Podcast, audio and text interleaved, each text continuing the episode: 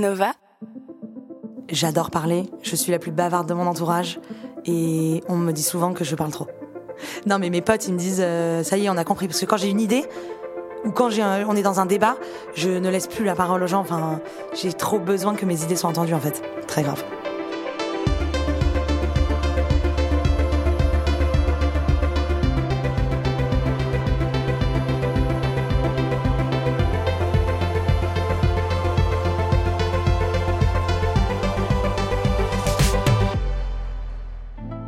Le 24 février dernier, sur YouTube, vous pouviez voir un spectacle d'un nouveau genre. Le porte-parole du gouvernement, Gabriel Attal, dans une salle de l'Élysée éclairée de néons roses et bleus, lançait l'émission Sans filtre, destinée à intéresser les jeunes à la politique du gouvernement. Comme invité, des influenceurs parmi lesquels Élise Goldfarb, 27 ans. Élise ne colle à aucun moule. Devenue entrepreneuse dans les médias à 22 ans, cofondatrice avec sa meilleure amie Julia Layani d'une agence de conseil qui porte leurs deux prénoms, elle a accompagné Melty comme Petit Bateau ou Zalando. Sur Instagram, on peut la voir en photo avec Emmanuel Macron, comme avec une star de la télé-réalité, ou sa grand-mère. Elle prend la parole chez Cyril Hanouna pour dénoncer la manière dont certaines multinationales profitent de l'exploitation des travailleurs ouïghours en Chine tutoie Gabriel Attal et l'exhorte à ouvrir les musées plutôt que les magasins, multiplie les stories sur Instagram pour soutenir certaines associations ou le personnel soignant, tout ça mélangé à des vidéos d'elle en train de papoter avec ses copains et de filmer leur fou rire. J'ai voulu l'interroger sur cette liberté de ton et de parole qu'elle semble partager avec son associée Julia, et sur la manière dont elle l'avait conquise. Je suis Charlotte Pudlewski, bienvenue dans Fracas. Julia, je l'ai rencontrée euh, à une teuf en première. On était les bandes ennemies. Et en fait, on a commencé à se parler. J'ai réalisé qu'elle était incroyable. Et on s'est parlé toute la nuit. Et on n'a plus jamais arrêté de se parler. Et donc, votre amitié, elle s'est beaucoup euh, construite là-dessus, sur le rapport à la parole? Ben ouais, surtout que deux ans après euh, s'être rencontrés, on a eu une émission de radio. Enfin, nous, on a toujours été passionnés par la radio, par le dialogue. Euh, quand on est devenus copines, elle m'a dit Elise, faut qu'on fasse un truc avec tes tweets, parce que je tweetais beaucoup, je me foutais de la gueule du, du système éducatif et tout ça. Et ouais, bah oui, on a commencé à la radio, on, a tout le temps un truc à dire, on a tout le temps envie de se vénérer contre quelque chose. Donc euh, oui, on a une, relation très liée à la parole. Et quand on s'embrouille et qu'on se réconcilie, finalement, on empire limite notre embrouille parce qu'on on parle pendant tellement longtemps qu'au bout de une heure de conversation où tu, ressasses toutes les raisons pour lesquelles tu t'es embrouillé, et eh ben il y a d'autres sujets qui remontent et là tu commences à parler de, trucs qui t'énervent chez elle mais que tu n'avais même pas pensé à évoquer au début. Enfin on parle trop. Et donc, à quel moment vous vous êtes dit euh, que vous vouliez faire euh, de la parole votre métier? Parce que votre premier boulot euh, avec Julia, c'est quand vous avez monté Fresh chez Minute Buzz. Enfin, votre premier boulot après vos, après vos études. Et Fresh, la spécificité, c'était que c'était monté par vous, c'était un média 100% vidéo, féministe. Et donc, on vous voyait beaucoup dans les vidéos raconter plein de trucs. Et c'est le, le ton qui était particulier et votre liberté de parole. Il faut savoir que déjà, moi, j'ai grandi dans un monde assez militant, je dirais. Euh, je suis au scout depuis que j'ai 7 ans. Et en fait, au scout, il se passe un truc très simple, c'est que si tu n'apprends pas à prendre la parole en public et à te battre pour euh, qui tu es, tu n'existes pas. C'est, y a, c'est, en fait, la, la cote de, de, la cote de popularité au scout dans cette colonie de vacances, ça se mesure pas par euh, est-ce que tu as le dernier sac à la mode parce qu'on est tous en uniforme. C'est est-ce que tu sais bien t'exprimer en public et est-ce que tu es un leader d'opinion?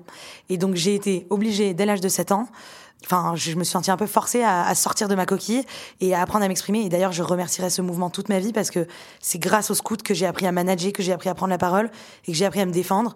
Ça m'a donné aussi la force d'être une meuf vénère.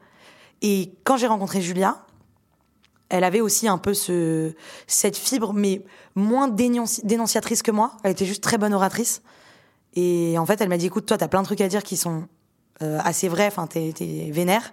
Viens, on, on fait ça ensemble. Genre, j'ai envie de t'épauler dans ce, dans ce truc, quoi. Ça a l'air d'être une vertu en soi d'être vénère pour toi. C'est pas une vertu en soi, mais moi, je déteste chez les gens la passivité. Et en fait, j'ai assisté, je pense, dans ma jeunesse, à trop de scènes qui m'ont rendu dingue et je ne pouvais pas parler. En fait, en tout cas, je sais que je voulais travailler dans les médias parce que je voulais que tout ce qui m'a énervé toute ma vie, qui m'a fait me sentir pas euh, euh, adaptée à la société, je voulais que ça n'arrive plus et je voulais faire fermer la gueule des méchants qui avaient imposé ces trucs-là. Genre euh, les couvertures de magazines, genre euh, la politique, le racisme, l'antisémitisme, euh, le sexisme. Mais je me disais pas quand j'avais 8 ans, ouais, le sexisme c'est relou. Mais je me rends compte avec le recul que ça a vachement joué.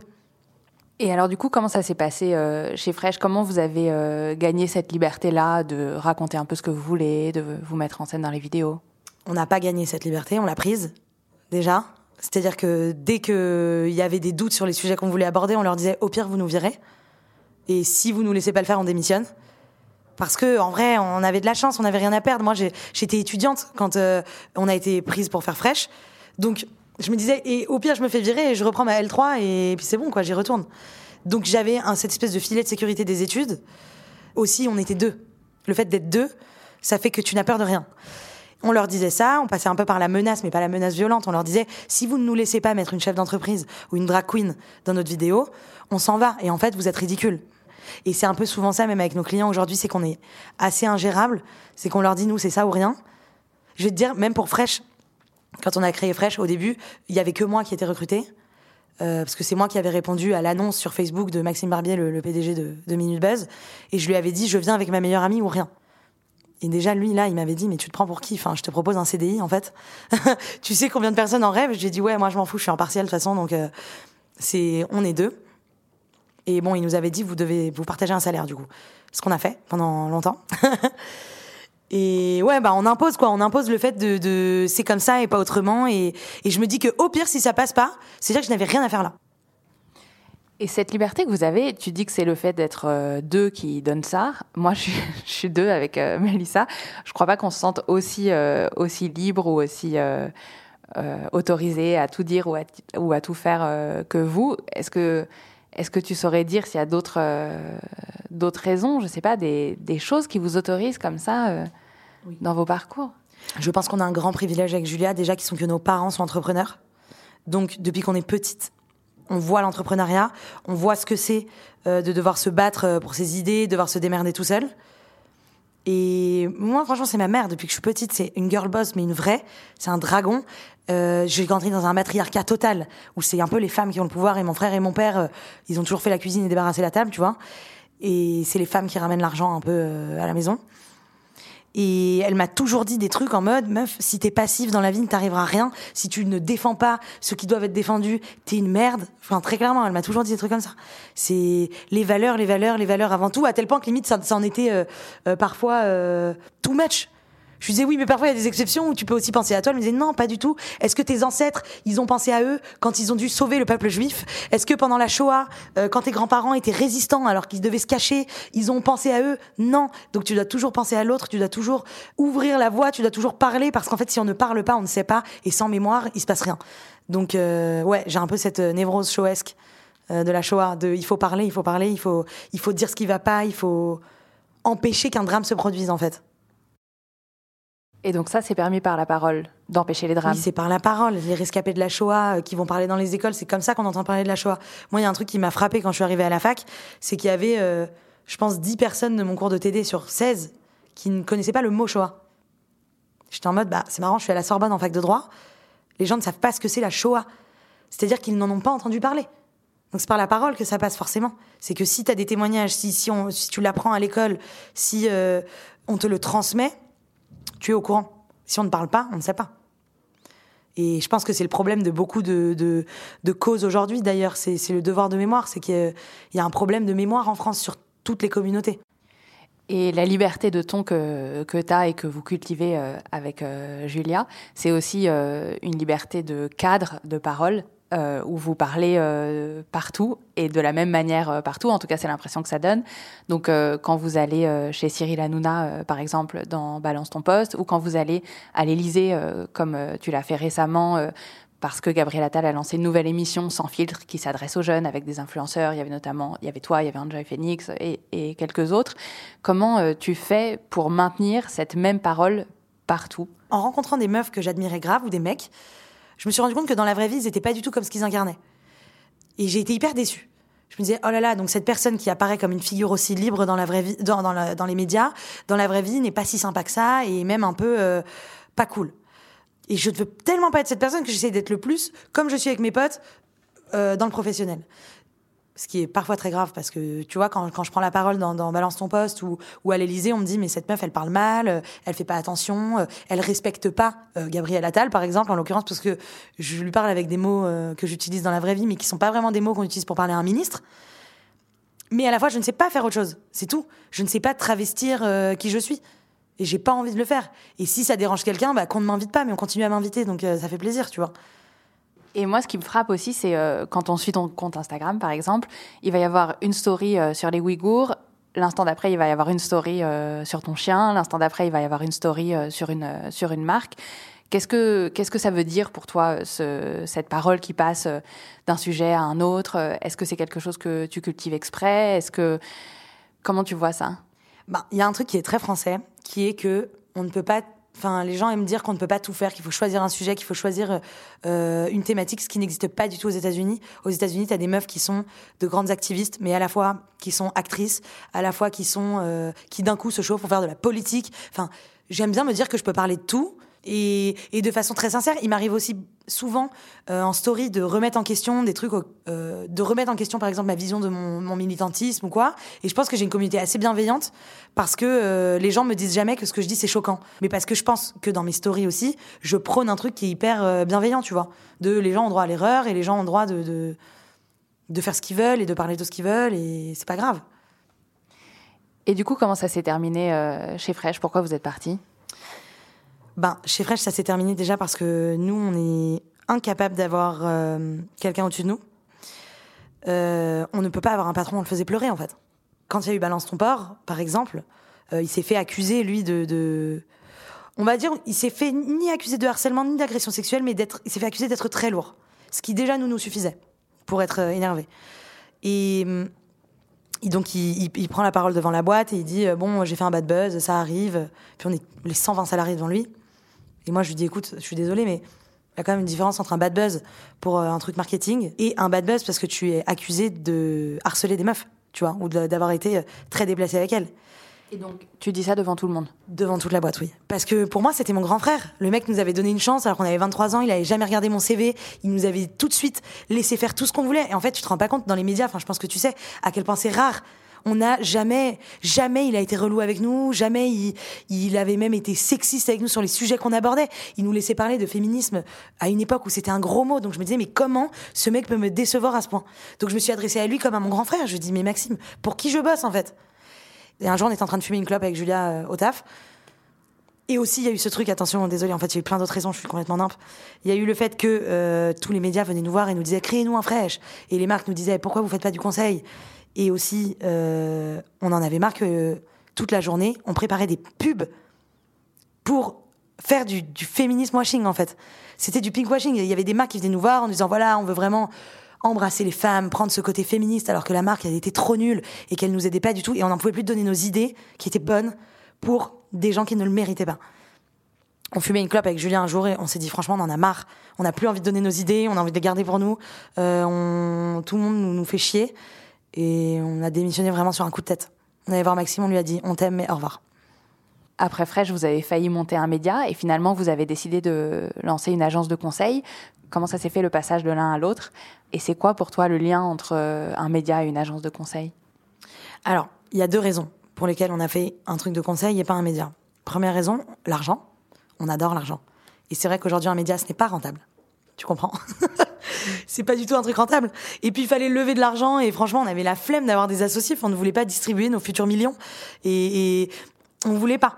Et aussi, autre, il y a un autre side raison, c'est que on sortait des médias et qu'on disait franchement est-ce qu'on va recréer un truc? Aujourd'hui, il y avait, enfin à cette époque-là, il y avait tous les médias sociaux qui commençaient à se lancer, ça nous saoulait de faire pareil. Et il y a un autre truc qui est que la réalité des médias, c'est quoi? T'es un passeur de messages. C'est-à-dire que tu, tu fais, tu dis juste voilà, il se passe ça dans le monde, regardez. Sauf que quand t'es une marque et que tu as l'argent du coup, toi tu as l'impact. Et que les marques sont parfois plus puissantes que les gouvernements. Donc, euh, nous, on nous a souvent dit Xavier Niel a plus de pouvoir qu'Emmanuel Macron. Donc, moi, c'est sur Xavier Niel. Il a des médias aussi. Il a des médias, évidemment. Donc, c'est intéressant d'avoir un business et aussi de, de, de gérer des médias. Mais nous, en tant que personne, on est aussi un peu des médias. Donc, ça me suffit, moi, ça. Et d'avoir aussi une influence sur les médias via les réseaux sociaux en, en leur mettant la pression, en faisant du lobbying, un peu si tu veux. Ça me suffit. Nous, ce qu'on veut, c'est avoir de l'impact auprès de ceux qui ont le pouvoir. Ceux qui ont l'impact. Je veux de l'impact auprès de ceux qui ont un impact. Et tu vois, quand tu marches dans la rue et que tu vois de la pub, ça définit qui tu vas être demain, une pub, en vrai. Tu vois, si tu vois tout le temps le même type de meuf dans la rue, t'as envie d'être cette meuf. Et moi, c'est ça que je veux changer. Forcément, une marque, son but, c'est de vendre. Donc, si le but principal, c'est l'argent, ça peut pas être la valeur ou ça peut pas être euh, un discours aussi intègre qu'un média dont le but est juste le récit en soi et non pas le, le récit au service de l'argent. Moi, je pense que les valeurs ne sont pas du tout contradictoires. C'est pas du tout antinomique d'avoir des valeurs et de vouloir faire de l'argent et d'avoir un business. Et aujourd'hui, le système capitaliste tel qu'on le connaît, il est tellement dur à détruire que je me dis, au lieu de le détruire, il vaut mieux le... en faire quelque chose de bien. Moi, je veux gagner de l'argent, mais je veux aussi défendre des valeurs. Avec Julia, on refuse plein de clients s'ils ne collent pas avec nos valeurs. Et je pense que c'est pas du tout antinomique, tu vois. Et hum, il y a plein de groupes qui nous approchent, qui ont vraiment une volonté de faire les choses bien. Ils se disent, voilà, on fait des milliards de chiffres d'affaires, euh, on ne peut pas ne pas redistribuer. Et moi, j'ai envie de les accompagner dans cette démarche. Et aujourd'hui, une association, Comment elle gagne de l'argent On faut arrêter. J'en ai marre aussi qu'on. C'est comme pendant le confinement, tu vois, on dépendait que des, dons des gens. On s'attendait à ce que euh, un citoyen qui est au chômage en fait parce qu'il y a le Covid euh, fasse un don aux hôpitaux de Paris. Non, moi ça me saoule. J'ai envie que ce soit les marques qui donnent. J'ai envie que ce soit ceux qui ont de l'argent. Et une asso, eh ben, elle a besoin des dons des grosses entreprises. Et moi, je veux juste que les grosses entreprises se rendent compte de cette responsabilité qu'ils ont. Et moi-même, en tant qu'entreprise qui n'a pas une grosse entreprise, moi j'ai une, une TPE, voilà. Je, ne je me vois mal aujourd'hui faire des projets sans redistribuer tu vois. C'est la vérité, c'est que tous nos projets avec Julia presque ont un but, une portée sociale. Je pense que tu peux faire du business et faire les choses bien. Ta liberté de parole et ton influence, tu t'en sers aussi pour convaincre les autres influenceurs, euh, y compris des gens qui ont d'habitude des, des médias euh, très orientés vers euh, les marques, vers le consumérisme, et tu de convaincre ces gens de prendre position, euh, par exemple de boycotter certaines marques qui font travailler les Ouïghours, ou, ou d'épouser certaines causes qui peuvent leur tenir à cœur, mais sur laquelle ils n'oseraient pas forcément prendre la parole. Est-ce que ça, tu as l'impression que ça marche et que les influenceurs, les gens qui ont des audiences singulières sur tel ou tel réseau social, ils sont prêts à se politiser et à sortir de quelque chose de, plus mercantile euh, comme, comme média ben, Moi, on m'a souvent dit, enfin, en tout cas, des influenceurs m'ont souvent dit tu es une influenceuse d'influenceurs. C'est-à-dire que beaucoup d'influenceurs aujourd'hui viennent même me demander des conseils. J'ai souvent vu, par exemple, des tweets d'influenceurs et j'aurais dit attention, regarde, t'as tweeté là sur ce hashtag, regarde d'où vient le hashtag, tu vois, ça vient euh, d'activistes d'extrême droite. Ne tombe pas dans ce panneau-là. Et ils me disent oh là là merci j'avais pas vu machin truc. Après je pense pas que tous les influenceurs soient prêts à s'engager et à, se politiser et à sortir du business, tout simplement parce que c'est pas inné. Moi je n'en voudrais jamais aux gens qui s'engagent pas parce que je pense qu'aussi il faut pour parler il faut avoir quelque chose à dire. Il faut avoir, si t'as rien à dire, ça sert à rien de parler, il vaut mieux ne pas parler d'ailleurs. Donc j'aime les, influenceurs qui s'engagent, mais s'ils s'engagent pas sincèrement, ça sert à rien et ça leur retombe toujours dessus. Donc, euh, mais j'essaye vachement de les pousser. Il y, a, une influenceuse, notamment une meuf qui a fait de la télé-réalité, qui m'a contactée il récemment et qui m'a dit Elise, euh, je viens te voir toi, voilà. J'aimerais m'engager, mais je sais pas comment. Et je lui dis, ben c'est simple. Est-ce qu'il y a un sujet qui t'anime? Et elle me dit, ouais, de ouf, la PMA. Je lui dis, bah voilà, t'as trouvé ton sujet? Approche-toi d'associations, approche-toi de, euh, enfin renseigne-toi sur sur la loi bioéthique et hum, et essaye de trouver des mots pour en parler. Il y en a une autre, une autre candidate de réalité qui m'a approché pareil, euh, qui voulait euh, aider les enfants.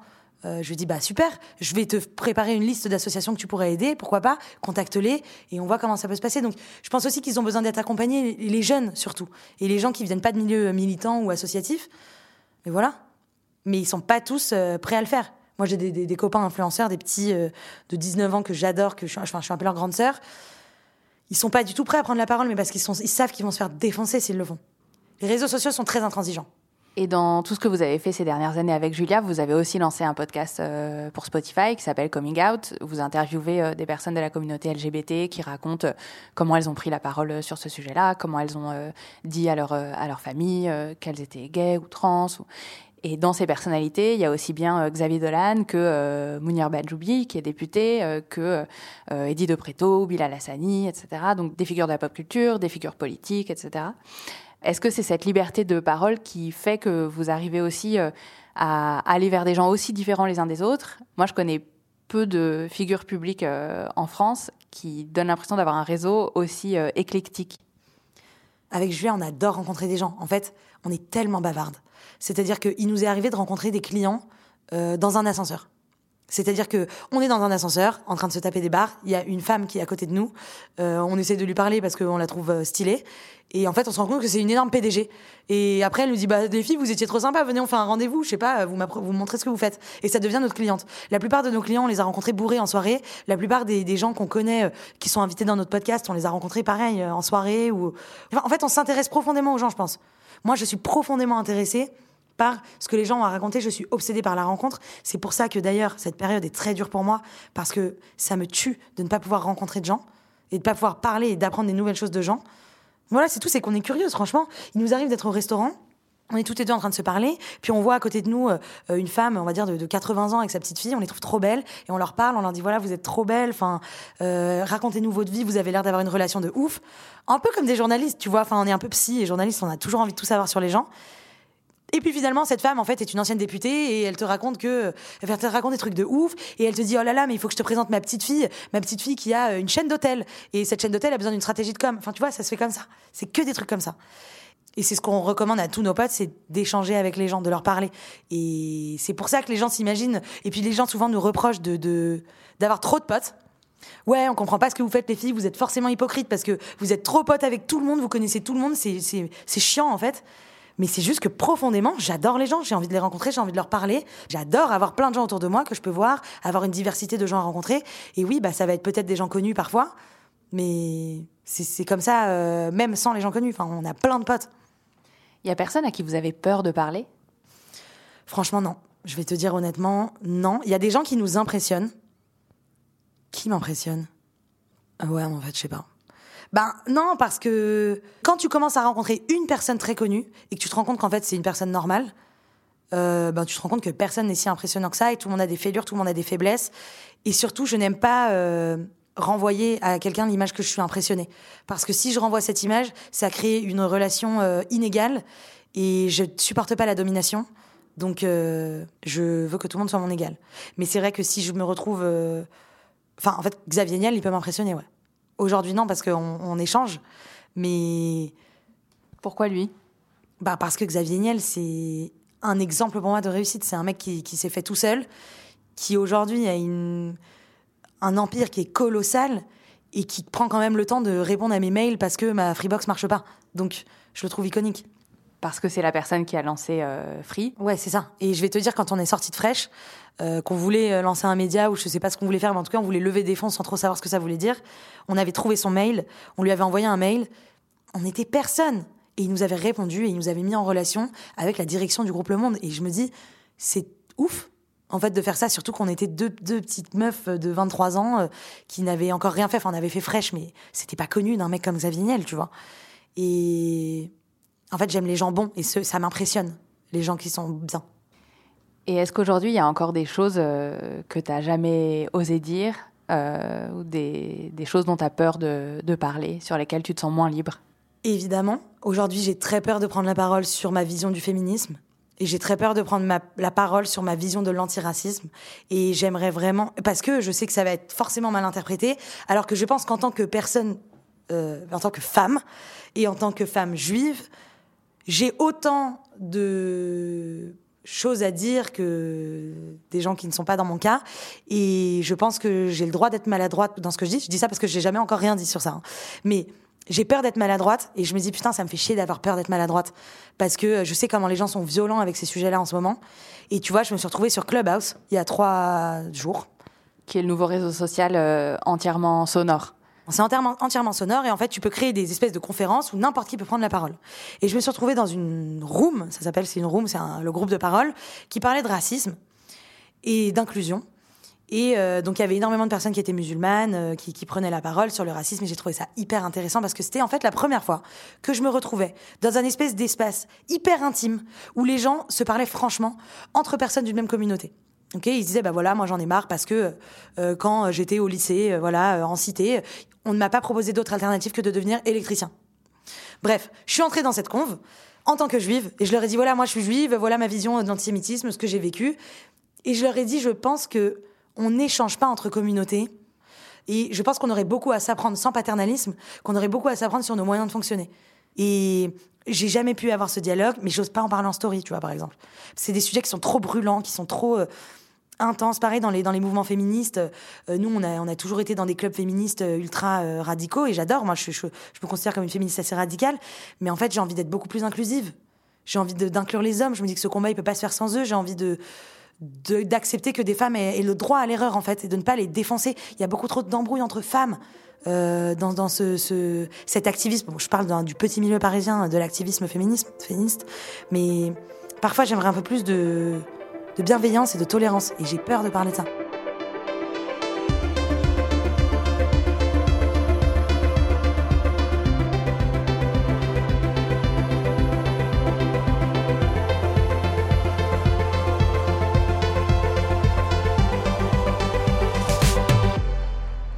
Cet épisode de Fracas a été monté par Julia Courtois, réalisé et mixé par Malo Williams. La musique a été composée par Valentin Fayot. Fracas est un podcast produit par Louis Média et Radio Nova. Si ce podcast vous plaît, je vous invite à aller commenter sur Apple Podcast, à en parler autour de vous et à découvrir nos autres podcasts, notamment Passage, émission d'histoire vraie, ou encore Émotion, dont le titre est assez explicite. Et si vous voulez soutenir Louis et nos projets, vous pouvez vous abonner au club louismedia.com slash club. À très vite.